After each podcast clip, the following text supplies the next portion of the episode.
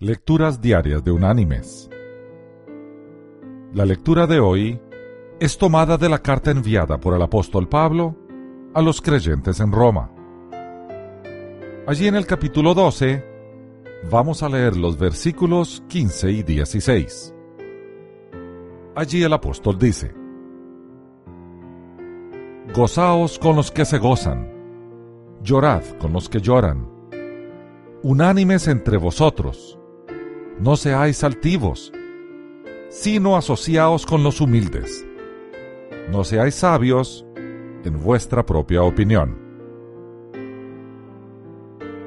Y la reflexión de este día se llama Cachorritos en venta.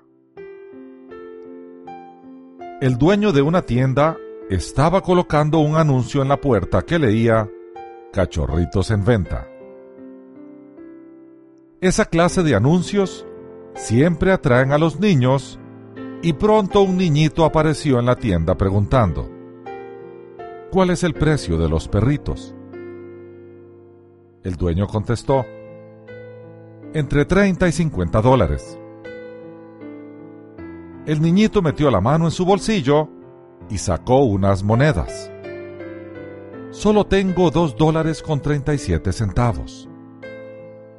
¿Puedo verlos? El hombre sonrió y silbó. De la trastienda salió su perra corriendo seguida por cinco perritos. Uno de los perritos estaba quedándose considerablemente atrás. El niñito inmediatamente señaló al perrito rezagado que cojeaba. ¿Qué le pasa a ese perrito? preguntó. El hombre le explicó que cuando ese perrito nació, el veterinario le dijo que tenía una cadera defectuosa y que cojearía por el resto de su vida. El niñito se emocionó mucho y exclamó, Este es el perrito que yo quiero comprar. Y el hombre replicó, No, tú no vas a comprar ese cachorro. Si realmente lo quieres, yo te lo regalo y el niñito se disgustó y mirando directo a los ojos del hombre le dijo, Yo no quiero que usted me lo regale. Él vale tanto como los otros perritos. Yo le pagaré el precio completo. De hecho, le voy a dar mis dos dólares con 37 centavos ahora y 50 centavos cada mes hasta que lo haya pagado completo. El hombre contestó, Tú en verdad no querrás comprar ese perrito, hijo. Él nunca será capaz de correr, saltar y jugar como los otros perritos.